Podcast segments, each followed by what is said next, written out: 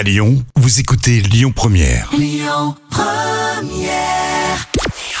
Bonjour Rémi, bonjour Jam. Comme tous les jours, on jette un œil aux audiences. TF1 est arrivé en tête hier soir avec le film américain San Andreas qui a rassemblé un peu moins de 4 millions de personnes derrière leur télé. Ça représente 27% de part d'audience.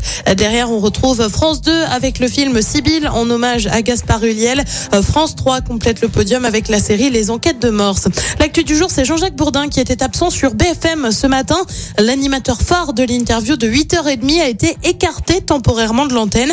Annonce faite par la chaîne alors que Jean-Jacques Bourdin est visé par une plainte pour agression sexuelle. Dans un communiqué, le groupe Altis qui détient BFM et aussi RMC explique sa décision. Ce retrait temporaire de l'antenne permettra d'éviter les instrumentalisations politiques et médiatiques de cette affaire.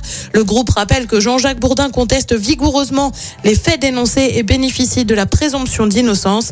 La plainte de son côté a été déposée par une ancienne journaliste de la chaîne pour des faits qui remontent à 2013 et ce serait passé en Corse. Côté programme, ce soir, euh, sur TF1, c'est la série Sam. Euh, sur France 2, c'est aussi une série avec manipulation. Sur France 3, on s'intéresse à Marie de Roumanie avec Stéphane Bern et Secret d'Histoire. Et puis sur M6, c'est Patron Incognito et c'est à partir de 21h10.